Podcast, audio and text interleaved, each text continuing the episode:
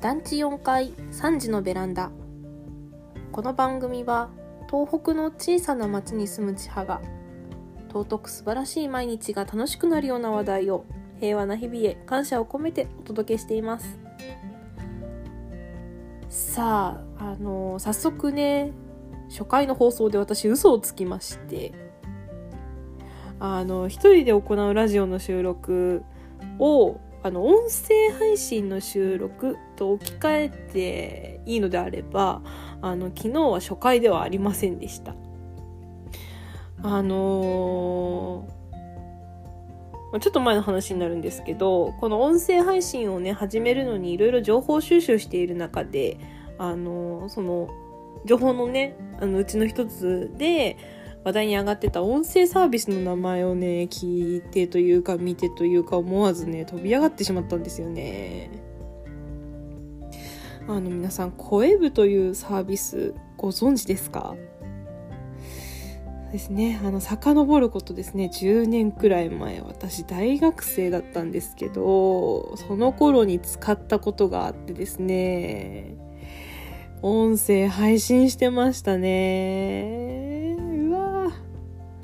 あの、私その頃ニコニコ動画というね、あの、こう、一世を風靡したのかわからないですけど、あれにかじりついててですね、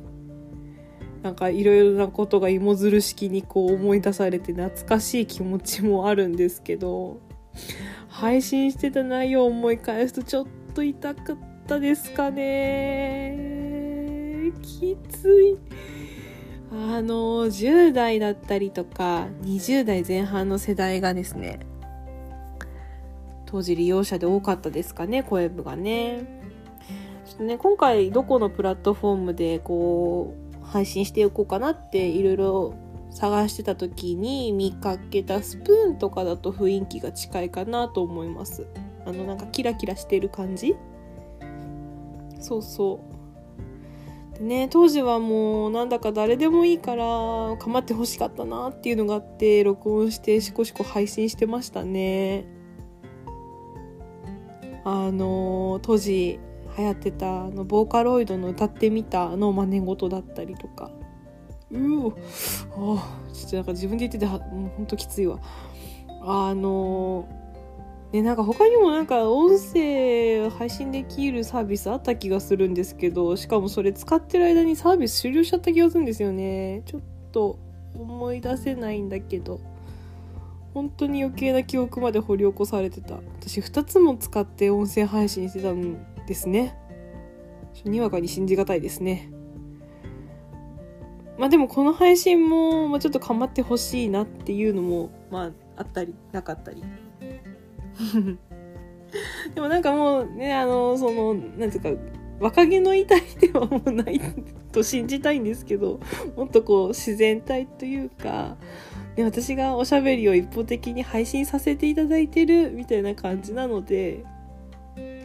あのそうなんですよ。ね？はい、そうなんですよ。で、なんかね、あの昔の私をね、まあ思い出してしまった頃からこそ、あのまた当時とは違う私をねあのまた何て言うかね当時の私とはまた違う自分として音声をお届けしていきたいと思います。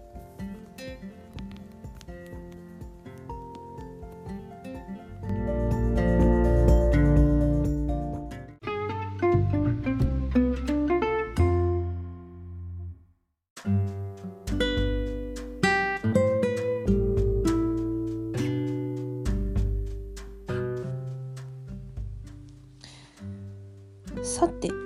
前置きが少し長くなってしまったんですけどもどうでしょう？あの皆さん心のパンドラの箱開けられる派ですか？それともそっとしまい続ける派ですか？私はね結構楽しんで開けちゃう方ですね。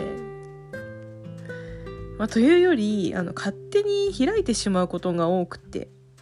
あの過去のできればちょっと触れたくない地味猛量たちに日々襲われます。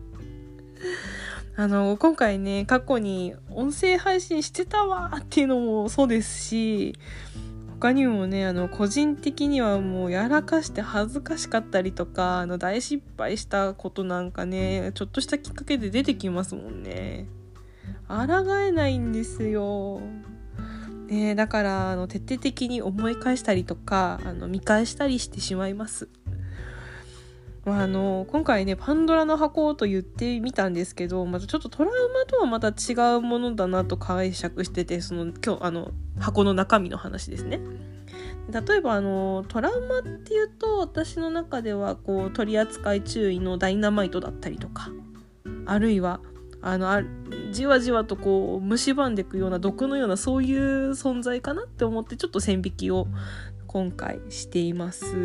なんていうかパンドラの箱の中身っていうのはもうつこもうちょっとこうなんか優しい存在かなみたいな。あったらねこう視界に入ってずっと気になって開けたいような開けたくないような、まあ、そういうやつですよ。うん。でね私の場合はアルバムとかあとあの絵とかを描くのでスケッチブックだったりとかあのククロッキー帳？ちょっと噛んじゃったクロッキー帳あの落書き帳みたいなもんですねあとはあの課題のプリントとか仕事の資料とか、まあ、そういうものあのああとあれですあのありとあらゆるこうデータを保存しているあの外付けハードディスクも結構危ないですね。まあ、時々ねそういうものの中に本当にとんでもなくでっかい箱が潜んでたりするんですよ。小さくて些細な何かがとてつもなくとてつもなく大きい存在感を放っているんですよ。ありませんか？そういうの。ねきっとありますよね。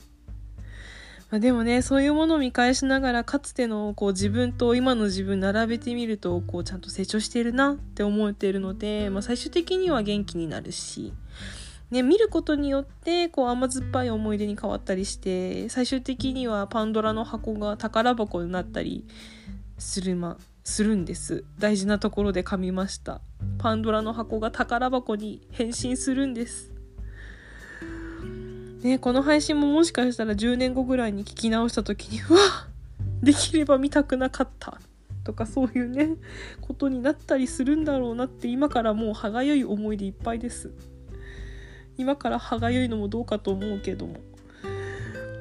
まあ、そんな感じでねあの恥ずかしいなーなんていう気持ちが優しく受け止められるようになるんだと思うとこう毎日の中のちょっとした失敗とかああすればよかったなーっていう思いも楽に受け止められるんじゃないかなって思います。うーんっていうか楽に受け止めたいです。これは私の切なる願いです。ねリスナーの皆さんもね開ける時にはちょっとためらうパンドラの方向ありますか ?2 回目 そっと開けてみるとね、もしかしたら少し大人になって優しい気持ちになるかもしれないです。さて、今日はそろそろお別れの時間です。千葉の毎日来産ラジオ、団地4階3時のベランダ、また聞いてくださいね。